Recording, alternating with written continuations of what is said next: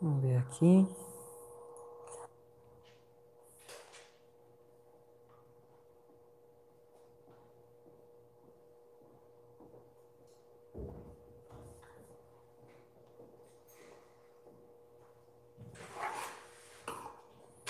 Bom. Obrigado, tá bom. Ótimo. Aqui. Bom, então vamos começar então. Em nome do Pai, do Filho e do Espírito Santo. Amém. Ave Maria, cheia de graça, o Senhor é convosco. Bendita sois vós entre as mulheres, e bendito é o fruto do vosso ventre, Jesus. Santa Maria, Mãe de Deus, rogai por nós, pecadores, agora e na hora de nossa morte. Amém. Menino Jesus de Praga, Abençoai-nos, Nossa Senhora das Dores, rogai por nós, São José. Ave Maria, cheia de graça, o Senhor é convosco. Bendita sois vós entre as mulheres, e bendito é o fruto do vosso ventre, Jesus. Santa Maria, Mãe de Deus, rogai por nós, pecadores, agora e na hora de nossa morte. Amém. Auxílio dos cristãos. Rogai por nós. Em nome do Pai, do Filho e do Espírito Santo. Amém. Bem.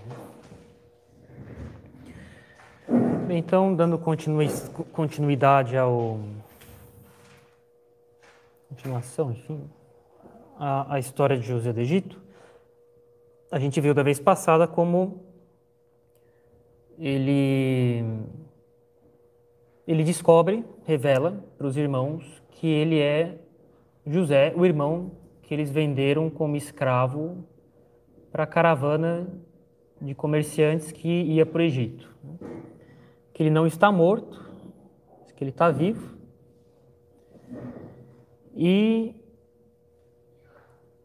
e, e fala: Eu sou José, aproximai-vos de mim. né? Eu sou José, vosso irmão, que vendestes para o Egito. Um negócio simplesmente fantástico, né? E, e agora a gente vai ver vai ver a como é que José vai encaminhar as coisas para o bem da família dele, porque ele sabe que a família dele recebeu uma promessa de Deus de que ela se tornaria um grande povo e que desse povo sairia o Messias, né? Vocês vejam que é nesse sentido que os patriarcas viviam da fé na pessoa de Jesus Cristo e das coisas que ele ensinaria. O que mantinha eles fiéis à, à religião e a Deus era essa esperança na vinda do Messias que sairia deles. Né? Era, a, as coisas giravam em torno disso, desde o começo. Né? E José não vai ficar jogando no rosto dos irmãos o pecado deles, né? mas vai elevar isso daí, vai ter uma visão providencial, ver como é que Deus foi permitindo todas essas coisas para no final das contas fazer a vontade dele, Deus. né? Cada um tinha suas vontades individuais, os irmãos dele, os vendedores da caravana, Putifar, a esposa de Putifar, quando tentou seduzir José, o copeiro, o padeiro, o faraó, cada um tinha suas intenções, né? cada um tinha seus projetos, e Deus foi tinha total domínio sobre as intenções deles, né? sobre o que eles faziam, de modo que cada um fazendo suas vontades, por bem ou por mal, desembocaram na vontade de Deus. Também na paixão. Né? Judas, Pilatos, Herodes, o Sinédrio, os soldados romanos, o povo. Cada um tem sua intenção, né? Mas Deus conduz as intenções dos outros para a intenção dele. Deus tem total domínio das coisas. E, e, e uma coisa aqui, né, que uns paralelos, né, no modo de José agir em relação ao Espírito de Jesus Cristo, né? Lógico, Jesus Cristo, como a gente sabe, vai vir muitos e muitos séculos depois de José, mas é um espírito que Deus procura infundir, criar, formar dentro da alma dos seus filhos. Né? E a gente poderia, por exemplo, se debruçar sobre essa bem-aventurança aqui, bem-aventurados os mansos, porque herdarão a terra. José não se revoltou, José não quis fazer a revolução, José não quis, é, de maneira intempestiva, provar que ele estava certo, e Deus recompensou ele. Deu uma terra para ele cuidar, um país inteiro. E por meio dele é que a terra de Canaã, a terra prometida, vai ser mantida, vamos dizer assim, nessa incubadora que vai ser o Egito. Né? O Egito vai ser essa incubadora onde os judeus vão, vão crescer, vão se desenvolver inicialmente para depois, quando tiverem número suficiente, eles poderem voltar para Canaã e fazer dela a terra deles. Né? Deus é curioso, né? O modo como ele faz as coisas, né? Por que, que a família de Abraão não se desenvolveu em paz, em feliz lá em Canaã desde sempre, né? Deus conhece bem as coisas, vai saber se não tinha condição, de fato. Rapidamente, se eles crescessem, outros povos maiores os dariam um jeito de de prejudicá-los. Né? Deus os tirou de lá, eles ficaram nessa incubadora que, que é o Egito, para depois voltar bastante numerosos. A gente sabe e estima que o número de judeus, né, de hebreus, que foi conduzido por Moisés até a Terra Prometida é de 600 mil. Uma logística brutal, né, de para conduzir eles de volta à Terra Prometida, né? Mas eles já chegaram muito numerosos, né? É bem mais fácil o modo como a providência foi levando as coisas, que eles tomassem conta da região. Né? Coisa que talvez não tivesse acontecido se eles tivessem se desenvolvido pouco a pouco lá mesmo. Né? Talvez os outros povos em torno tomassem providência. Né? E aqui uma, uma, frase de São Francisco de Sales, né? Não sei como Deus formou meu coração, porque Deus vai formando a gente muito de maneira muito discreta, né? Nem as próprias pessoas que são formadas por Deus se dão conta perceptivelmente de que Deus está formando elas, né? Elas olham, elas olham para trás, anos depois, elas veem, é, de fato, isso e aquilo foi acontecendo, Deus foi me fazendo ver isso aquilo, Deus foi me dando tal disposição. Não sei como, mas a graça, a pessoa não percebe, mas a graça vai indo ali nas dobras da alma, né? E vai lidando com as coisas que estão no meio delas, né? E vai formando a pessoa. São Francisco de Sales falou: não sei como Deus formou meu coração, porque o coração dele era muito afetuoso, né? Não que ele fosse apegado às pessoas, mas ele ele era muito tinha uma grande ternura, né? uma grande bondade. Deus formou o coração dele assim, com o tempo, né? Mas se acontecesse, que, se acontecesse que alguém me arrancasse um olho, não poderia me impedir de olhar para ele com boa mente, com o olho que me deixou. Essa, esse espírito de total serenidade e mansidão, isso aqui demora anos para fazer. Viu? Outro exemplo aqui para mostrar como nem sempre, é, nem sempre essas coisas não acontecem de maneira assim também tão, tão discreta, né? São Bernardo pediu perdão a Deus uma vez e aos homens, às pessoas, né? com quem ele convivia, porque nos primeiros anos em que ele era abade de Claraval, ele se deixou levar tanto pelo fervor, pelo zelo, foi tão austero consigo mesmo e com os outros, que esteve a ponto de arruinar tudo, por causa do excessivo grau de exigência. Queria que as coisas fossem boas, rápidas demais, etc e não se deu muito conta de que as pessoas precisam de tempo para ir se encaixando, né? Bem, diferente quando você vai indo com brandura e mansidão e a pessoa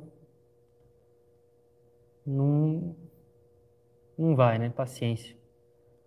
Mas aqui São Bernardo reconhecia que tinha sido exagerado, muito austero, muito impetuoso, né? E que faltou aí um pouco de mansidão, mais mansidão, mais brandura. Depois ele aprendeu. Né? Mas no começo foi. Ele, ele, esteve a ponto de arruinar tudo, hein? Depois ele, Deus foi ensinando ele aí com mais calma. Né? Isso aqui é o padre Cornélio Alápide que fala no comentário né, dele a, a, a, essas passagens aqui do Gênesis. Né? Ele fala de uma repreensão que fizeram ao abade beneditino São Popônio, nasceu em, nasceu em 978, morreu no ano 1048, por ser excessivamente brando. Lhe diziam que isso acabaria causando um deplorável relaxamento nos costumes do seu mosteiro. Ó oh, irmãos, ele respondeu, como eu ficaria contente de ser condenado por ter tido clemência e caridade demais. Eu diria Jesus Cristo, Senhor, por que me dissestes então, aprendei de mim que sou manso e humilde de coração? Quer dizer que, de fato, posso dar um exemplo, né? tem dois modos de adestrar um cachorro, né? Você pode usar uma coleira, uma coleira elétrica, né? ou adestrá-lo por outras vias mais, vamos dizer assim, tradicionais, né? Coleira elétrica, cada vez que o cachorro fizer uma bobagem, você vai lá e dá um choque nele, que dói, né? E o método tradicional é mais brando, né? E, lógico, inflige um certo sofrimento no cachorro para puni-lo quando ele faz uma coisa que você não quer, né? Uma recompensa quando você, ele fez alguma coisa correta, né? E o método pela coleira eletrônica vai mais rápido, viu? Vai mais rápido, poucas semanas, poucas semanas mesmo, o cachorro já começa, já, já se comporta como você quer, né? Mas ele vai ser um cachorro muito apagado, sem iniciativa, sem, sem vida, né? Enquanto que o método tradicional pode demorar bem mais, mas depois vai ser um cachorro que tem vida, que tem iniciativa, um cachorro em bom estado, né? um cachorro que está bem. Né? Um pouco de paciência aí, as coisas vão se encaixando com o tempo. Né? José é um filho muito sábio. Né? Ele vai com calma, né? Bem, isso dito, aí a pessoa de ver com Deus, né? Pega o exemplo de Jesus Cristo, né? A brandura e a mansidão, aprendei de mim que sou manso e humilde de coração, hein? com os judeus, com Judas, e ainda assim não souberam aproveitar, né? Eles poderiam ter aproveitado, não aproveitaram, né? Então, bem, o fato de a gente ser manso e humilde de coração, brando, etc., não quer dizer que o outro vai aproveitar, mas se a gente fosse duro, bruto, rude, seria pior. Né? Isso é um equilíbrio um pouco difícil de saber fazer. São João Bosco lá ia com brandura, com os meninos e tudo, muitas vezes, na maioria das vezes, quase a totalidade das vezes, mostrava decepção, um olhar de desapontamento, né? desapontado ali. Mas vez ou outra ele era severo, dependendo do caso sobretudo meninos que estavam causando escândalo, levando outros para pecar, né? E falava os padres lá, põe fulano e fulano para fora do oratório. Né? Isso é um equilíbrio um pouco difícil de ter, enfim. Mas, na dúvida, é melhor se inclinar para a clemência e para a caridade demais do que para a severidade, né? Continuando no texto, mas agora não vos entristeçais, nem vos aflijais por me ter desvendido para cá. Porque foi para preservar vossas vidas que Deus me enviou diante, adiante de vós. Há dois anos, com efeito, que a fome se instalou na terra, e ainda haverá cinco anos sem semeadura e sem colheita. Então, José viu, por sinais, né, que eles deram nas provações pelas quais eles foram passando, que José foi colocando eles, né, que eles estão arrependidos e mudaram as disposições deles. Então ele não precisa mais tratar os irmãos de um modo, vamos dizer assim, severo, não, não com falta de brandura e mansidão, como ele, ele, foi, ele teve, né, total domínio de si mesmo e tudo mas pondo os irmãos à prova. Agora as provas acabaram, né? os irmãos mostraram que eles de fato mudaram de disposições. Né? Esse caminho que os irmãos vão fazendo é sensacional. Né? E Claro que às vezes as pessoas elas ficam assim desanimadas. Não vou dizer, às vezes muito fácil, mas às vezes desanimada depois de tentativas inúmeras, né? Inúmeras, inúmeras tentativas, a pessoa cai, cai, né? Fica desanimada. E se elas soubessem que quando a gente olha elas fazendo esforço assim, de maneira séria, determinada, comprometida, a, o orgulho que a gente tem delas, elas olhariam as coisas de outro jeito. Como a gente fica contente e bastante orgulhoso de ver as pessoas quando elas se dobram em dois para se corrigir. Elas olham demais ali para a fraqueza delas e não percebem que os esforços que elas estão fazendo é assim um espetáculo bastante edificante.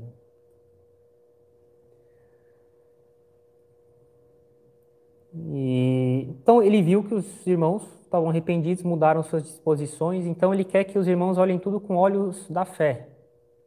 E aqui vem outra coisa. Né? Bem, falei num sermão já sobre. Tá por aí, numa dessas transmissões aí, de que é necessário olhar. Acho que foi no quarto domingo agora, depois de Pentecostes, uma coisa assim a gente deve olhar para as coisas da vida com um olhar sobrenatural. As verdades da fé, a gente deve criar o hábito de aplicá-las no nosso modo de ver as coisas. Não vê-las com olhares humanos, só considerando aspectos naturais, mas as luzes que as verdades sobrenaturais nos trazem devem iluminar as coisas. E é isso que ele está fazendo aqui. Quer dizer, é uma pessoa onde a fé é realmente o tecido em que ele costura os atos dele. É assim que a gente deve fazer. O justo vive da fé. É isso que São Paulo fala. A partir dos princípios da fé, a gente costura a tessitura dos nossos atos. É isso que José faz. Vê que é alguém que chegou num nível de vida espiritual bastante. bastante é, a palavra me fugiu da cabeça, mas bastante louvável, bastante é, adiantado. Viu? Alguém que de fato tem uma predominância da luz da fé sobre a luz natural da razão. Uma vida bastante sobrenaturalizada. Né? Ele não fica querendo aparecer fumando charuto e bebendo. Né? Tem coisa mais importante para fazer na vida, né? sobrenaturalizá-la. Né? Tem um padre, um padre que é conhecido, tem um, um outro livro editado em português dele, Padre Sodrô. E ele tem um artigo numa revista, isso me mandaram, né?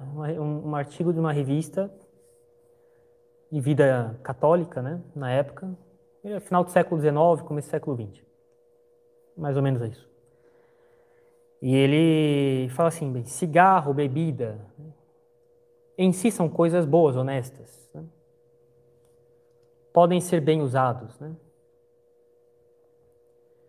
Mas se a gente for parar para pensar e, e, constatar o modo como, na, no, de maneira habitual, as pessoas usam, né?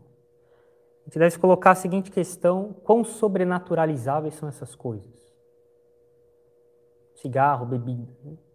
Quando a gente usa essas coisas, elas são mais frequentemente usadas de maneira mundana, imperfeita, pecados veniais, pelo menos, é, relaxamento da fibra do espírito em relação à virtude, ao espírito de sacrifício, né?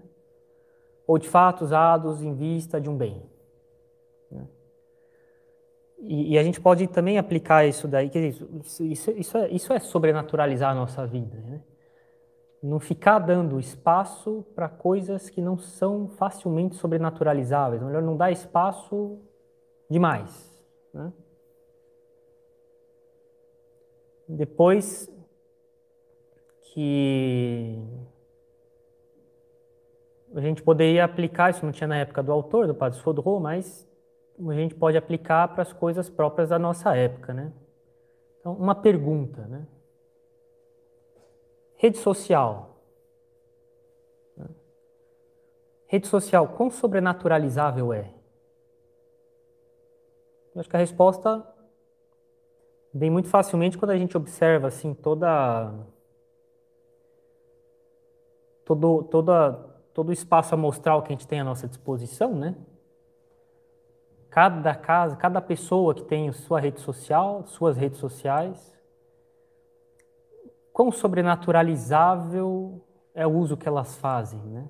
Da rede social. Honestamente, eu acho que não é fácil constatar que nas, nas mãos dessas pessoas, no modo como elas usam, como elas veem as, as redes sociais, é, faz muito mais mal e pouco bem.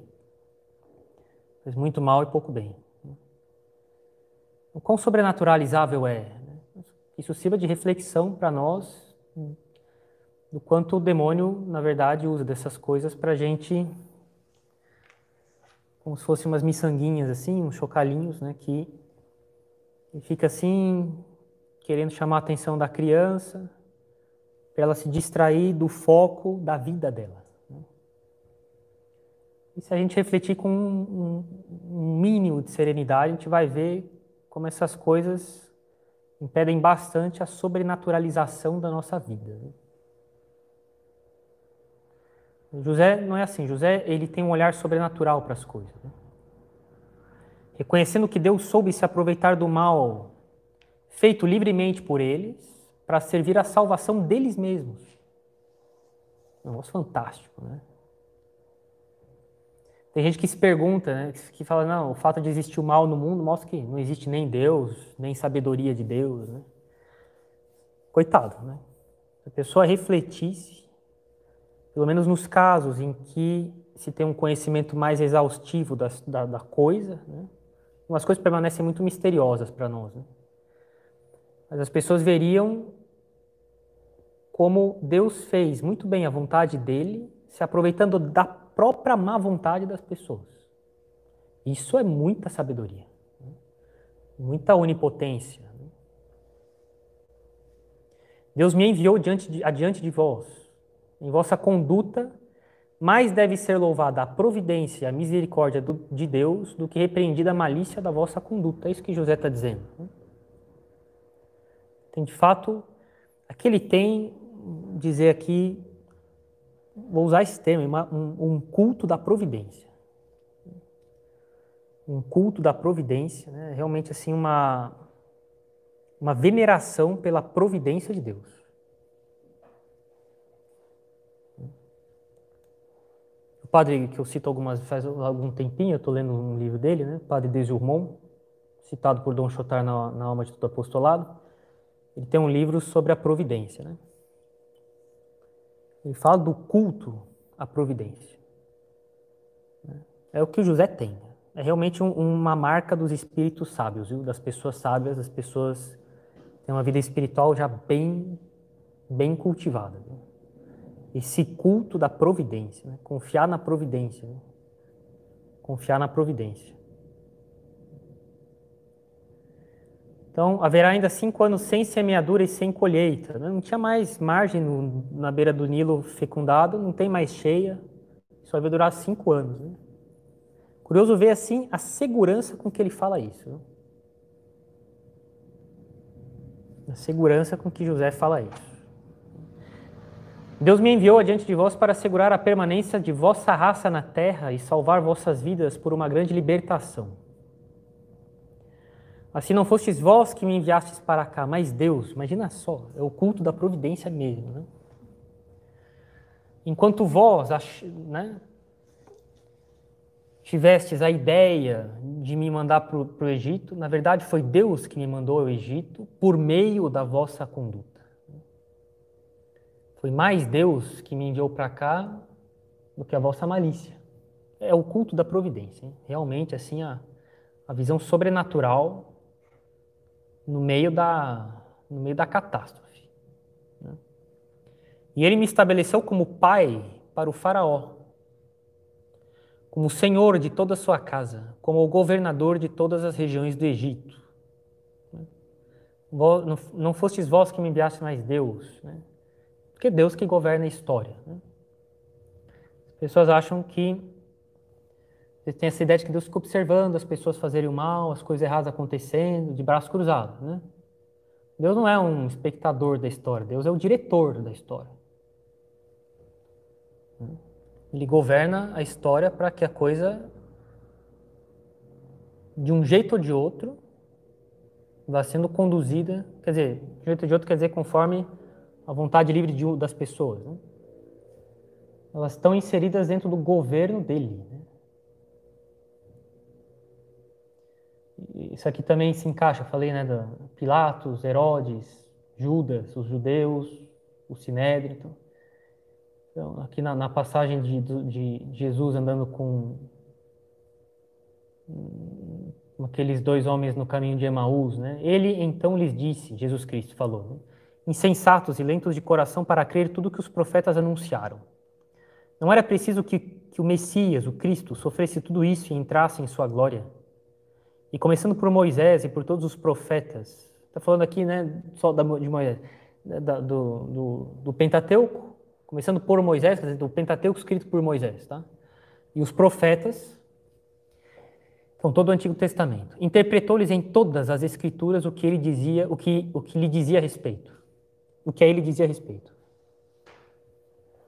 Quer dizer, tudo foi sendo conduzido em vista da vinda do Messias, do sofrimento dele e da redenção das almas. Mas é José do Egito. José do Egito é isso. Né? A história de José do Egito fala toda ela do Messias. O modo como Deus lida com, com as coisas, como José lida com as coisas, em paralelos assim absolutamente totais, né?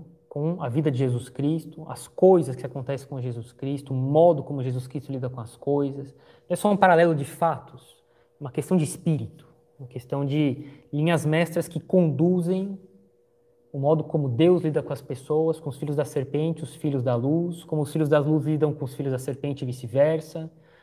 Né? Certos princípios assim que a gente falou que estão escritos já nos dois primeiros capítulos, dois, três primeiros capítulos do Gênesis e que vão permear toda a Sagrada Escritura, né? que acontecem com José do Egito, que acontecem com Jesus Cristo, que vão acontecer com todo filho da luz até o final da história. Essas linhas mestras não são só linhas mestras da Sagrada Escritura, são da história também. Né? São certos, certos trilhos que vão sendo desenvolvidos, desdobrados, realizados, repetidos na história de cada um, porque diz respeito a questões fundamentais diante das quais cada pessoa tem que se posicionar na vida delas. Vai ser assim até o fim da história.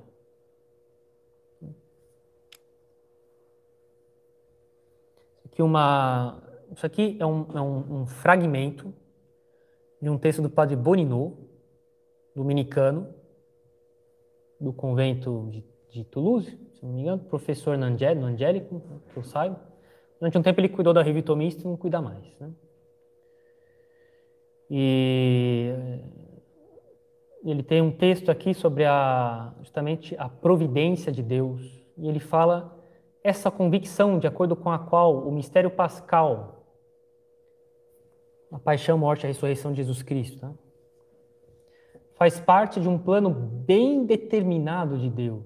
É claramente expresso na grande pregação de São Pedro na manhã de Pentecostes. Este homem que foi entregue de acordo com um desígnio muito bem determinado. Teibulé é a vontade, em grego. Né? Horismené é a vontade bem bem clara, tá? bem, bem nítida. Né? E a presciência, prognose, gnosis, conhecimento, prognosis, conhecimento antecedente. Né? E a presciência de Deus, vós o prendestes e o fizestes morrer, pregando ele na cruz, pela mão dos ímpios, mas Deus o ressuscitou. Então, vós o prendestes, vós o pregastes na cruz, pela mão dos ímpios, Mas todas essas coisas aconteceram de acordo com um desígnio bem determinado pela presciência de Deus. Então, ao contrário, contrariamente às aparências, o Padre Bonino continua, aos quais, as aparências às quais Pilatos se deixa levar, né, se deixa seduzir. Tu não sabes que eu tenho poder de te livrar, de te libertar, e que eu tenho poder de te crucificar? É como se Pilatos estivesse dominando ali a situação. Né? Não, não, é Deus que é o mestre absoluto do jogo. E que faz tudo concorrer, se, se dirigir para a realização do seu desígnio.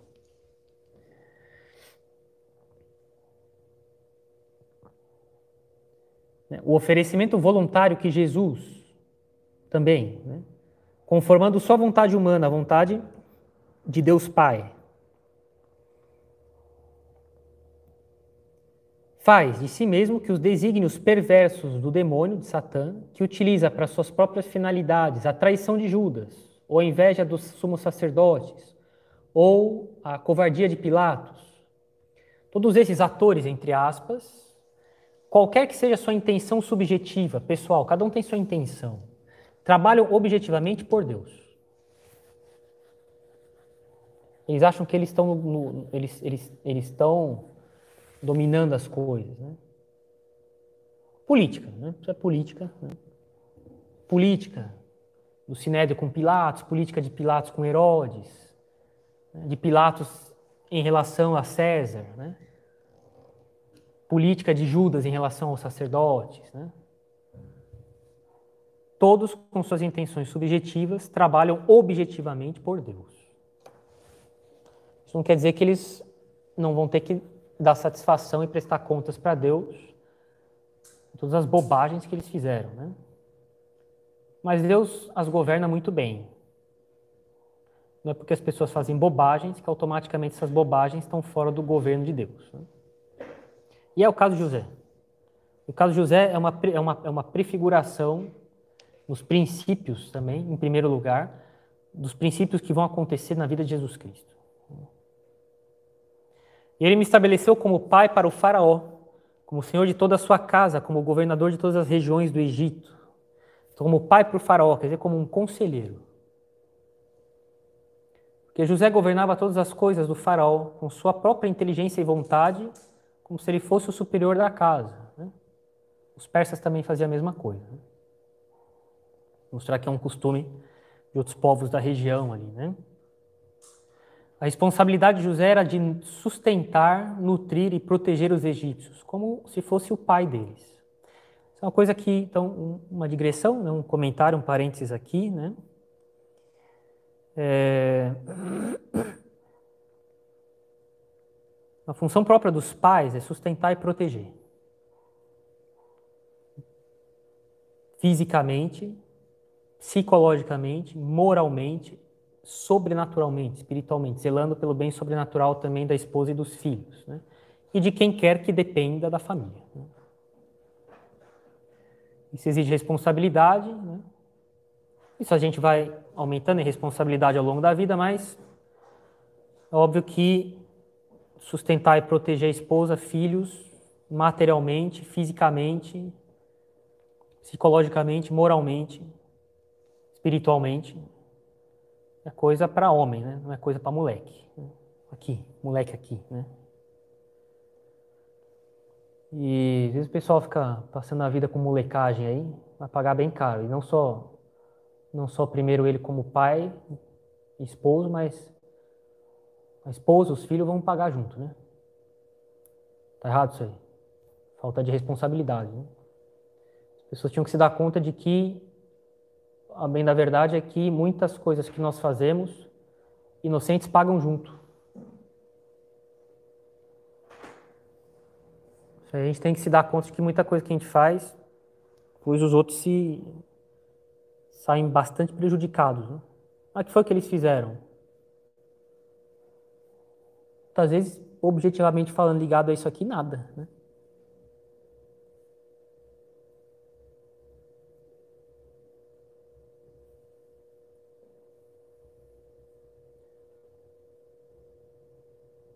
E Então ele é como se fosse um pai para os egípcios. E uma coisa que justamente é, é, é, é interessante notar em países, países que têm monarquia, né? Monarquia séria mesmo. O povo vê o monarca como o pai deles. Numa certa medida, sob um certo aspecto, eles veem o rei, a rainha como pai e mãe. Pai e mãe do povo. Diferente isso na democracia, assim que quatro, cinco, às vezes seis anos, depende da lei do país, troca de presidente, né? As pessoas não veem o presidente como assim o sob a noção de um pai. Né? Isso implica em bastante consequência no, no comprometimento do cidadão diante do país, tá? Isso é uma coisa a se pensar também. Hum. Você vê os países assim que realmente tem um rei, quando morre o rei assim, morreu o pai deles, entendeu? O pai da nação morreu. Um pai para o faraó, né? Quer dizer, um conselheiro, alguém que de fato é visto como alguém que sustenta e protege os egípcios. Né? Aconselha o faraó. Os pais servem para isso. Os jovens, quando vão casar, devem realizar em mente que toda a seriedade, toda a maturidade, toda que isso vai, vai vindo com o tempo, né? Eles têm que correr atrás porque um dia eles vão ter que aconselhar os filhos, vão ter que aconselhar a esposa, aconselhar o marido. Conselho em coisas graves. Não só aconselhar, mas saber aconselhar no modo. O conselho que aquela pessoa precisa. Né? Então, tomar cuidado, eles vão ter que se formar, né? Saber que um conselho mal dado pode ter consequências desastrosas. Né? Às vezes a gente demora um pouco como padre para responder uma outra coisa, mas porque a gente sabe que se tiver um conselho que foi inábil, isso pode ter consequências graves que talvez não dê para reparar. Vai poder sempre pedir perdão para Deus e fazer penitência, mas a, a, a, bobagem vai se perpetuar. Viu? Enfim. Né? Então, exige responsabilidade, tem que pensar no que, nas consequências disso. Né? E é isso que José está querendo dizer aqui, né? E todos aqueles sofrimentos só me conduziram até a máxima glória e o bem de todo o povo. Quer dizer, José vê a coisa de maneira totalmente sobrenatural, né? Ele, ele jamais imaginaria que ia parar aqui, né? Ele vai sempre olhando para trás,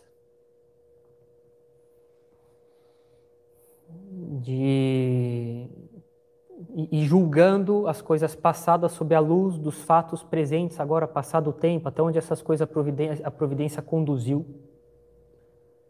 Até onde a providência conduziu essas coisas, desculpa. E à luz do que foi acontecendo no futuro, olhar para trás e julgar as coisas que aconteceram sob a luz de onde elas pararam, né? Você vê que ele é muito sereno com os irmãos, né? Você lembra o episódio da vida de São Vicente de Paulo? Uma vez ele estava morrendo, né? Estava morrendo e uma vez uma pessoa falou para ele ali durante os momentos finais da vida dele, né? Falando, ah, é, pensa um pouco, reflete se não sobrou nenhuma nada contra alguém, né? Se alguém te ofendeu, falta de perdão, etc. Ele uma resposta assim que é brutal, né? Em si, né? Coisa, coisa impressionante, né? Ele falou para a pessoa com uma serenidade enorme, falou assim: nunca ninguém me ofendeu. oh, sensacional isso aqui. Nunca ninguém me ofendeu. E nem lembrava, cara, se alguém tinha ofendido ele ou não. Óbvio que ofendeu, imagina. E nem lembrava. Né? Isso aí vai anos de vida para chegar nisso aí. Não pensa que São Vicente de Paulo chegou nesse ponto levando as coisas na flauta. Né?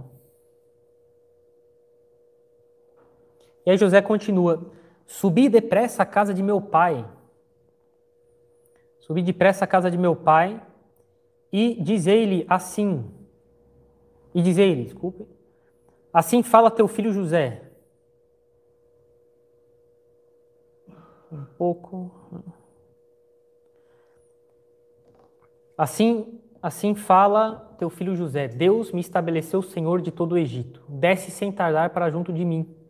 Tu habitarás na terra de Goshen e estarás junto de mim, tu, teus filhos, teus netos, tuas ovelhas e teus bois e tudo que te pertence.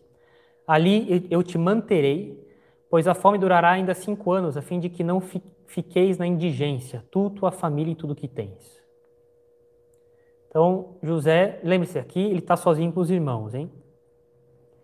Egípcio algum está ouvindo isso aqui. José então fala, vai lá e fala para o meu pai o meu plano. Fala para ele trazer toda a família. Eu vou colocar eles aqui num lugar onde eles vão poder viver durante esse período de penúria. E assim ah, eles não vão ficar na indigência. Tu, tua família e tudo que tens. Então vamos lá, com calma, né? Tu habitarás na terra de Goshen. Onde é que ficava provavelmente essa terra, essa região? essa região administrativa aí. Né? A gente, por algumas, alguma, alguns indícios, provavelmente, bem provavelmente, na região nordeste do delta do Nilo. Né? Então, primeiro, algumas características que a gente sabe pela geografia, pela história, enfim. E quem vem para a Palestina e vai descendo para o Egito, já ficava relativamente próximo da Palestina, não ficava mais para dentro do país, mas era um dos primeiros, uma das primeiras regiões logo que se chegava vindo da Palestina pela fronteira para o Egito. A gente sabe que ela era uma região menos habitada. É coisa curiosa, em nenhum momento, nenhum momento, se diz que eles atravessaram o Nilo para se estabelecer. E o Nilo corta o Egito de alto a baixo. Né? Bem, ninguém, foi, ninguém era obrigado a escrever isso, mas é curioso que ninguém escreva. Ah, então eles atravessaram o Nilo, é um, é um rio grande. Seria um pouco de se esperar que isso fosse nomeado se isso tivesse acontecido, né? Não, eles nada é dito a respeito de atravessar o Nilo. Então, muito provavelmente era uma região ali ainda na chegada, sem ter que atravessar, né? Pois, quando Moisés vai levar todo mundo embora, né? A gente logo vê ali, pelo relato, que não demora muito para eles chegarem na beira do Mar Vermelho. Quer dizer que eles não tiveram muito trabalho para chegar na fronteira ali do, do Egito. Sair da região onde os hebreus estavam, para sair do Egito não estava longe. Né? Então, provavelmente, então vocês veem aqui o Sinai, tri, aquele triângulo invertido, né, aqui, que tem, ops, que tem ainda faz parte do Egito, né, que é o Sinai do Norte, só deserto aqui, tá? Aqui já começa o delta do Nilo, então vocês veem que não, não tem mais deserto, é, é tudo área verde, foto de satélite, né? Então, região cultivável, fértil, porque é cheio de braços do delta do Nilo ali, então tudo isso transborda. Na época da cheia, fecunda tudo, fertiliza tudo, né? O Goshen fica provavelmente ali, onde está esse ponto aí, tá? E logo, logo chegando na, na, no delta do Nilo mesmo, tá? Essas setas aí são todas hipóteses de caminhos que os, que os hebreus fizeram ao sair do Egito, tá? Essa vermelha aqui é completamente surreal, lamento muito, tá? Mas bem, as setas não vêm ao caso, né? É, a gente sabe bastante bem onde é que aconteceu a travessia, não aconteceu em nenhum desses lugares está marcado aqui, a pessoa que fez o mapa não entendia nada. Tá? É, pois quem sabe um dia a gente tem uma oportunidade aí de ver isso aí, né? E, então, provavelmente era nessa região aí, bem a nordeste do delta do, do, do Nilo, tá? Na Septuaginta, essa região é chamada de Gesem Arabias. As, em grego, é o genitivo da Arábia, tá? Então, Gesem da Arábia. Então, próximo ali, então, da região desértica da Arábia, então não, é, não vale a pena ficar imaginando que os hebreus foram muito para dentro do país, não, né? Nessa região de, de, de Gesem, Gesem, né? Goshen, se encontrava a cidade de Pitom, cidade também de Ramsés, que a gente sabe que os hebreus construíram como escravos. Quer dizer, a região onde eles habitavam não devia ser muito longe dali.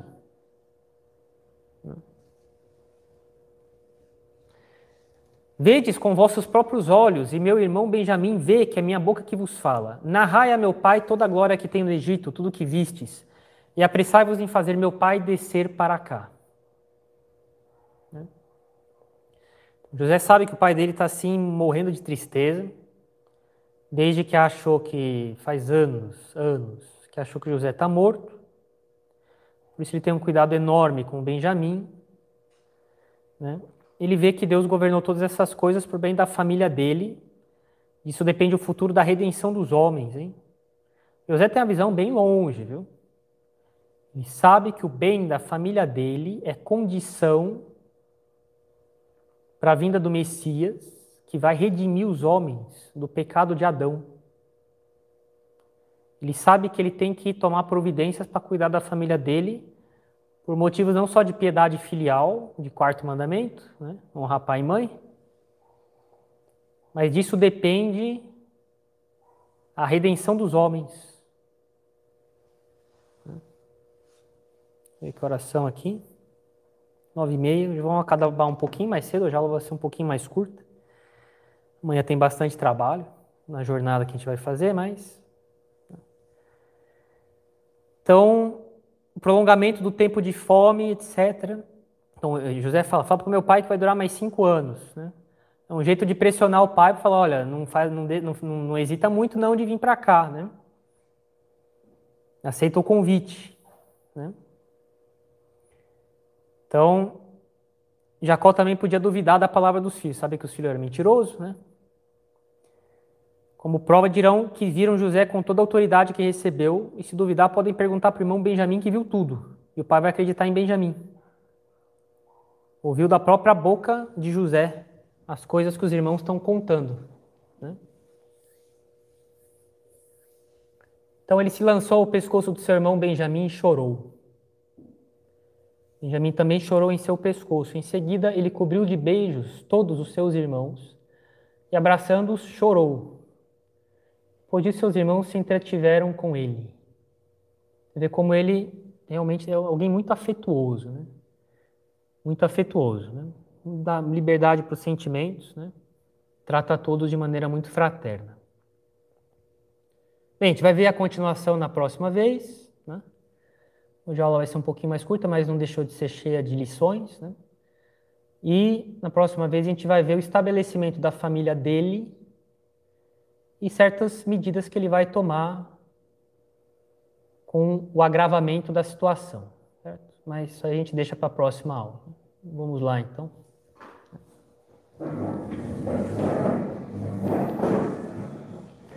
Em nome do Pai, do Filho e do Espírito Santo. Amém. Ave Maria, cheia de graça, o Senhor é convosco. Bendita sois vós entre as mulheres, e bendito é o fruto do vosso ventre, Jesus. Santa Maria, Mãe de Deus, rogai por nós, pecadores, agora Menino Jesus de Praga, Nossa Senhora das Dores, São José, Maria cheia de graça, o Senhor é convosco, bendita sois vós entre as mulheres e bendito é o fruto do vosso ventre, Jesus. Santa Maria, Mãe de Deus, rogai por nós, pecadores, agora e na hora de nossa morte. Auxílio dos cristãos. Em nome do Pai, do Filho e do Espírito Santo. Amém.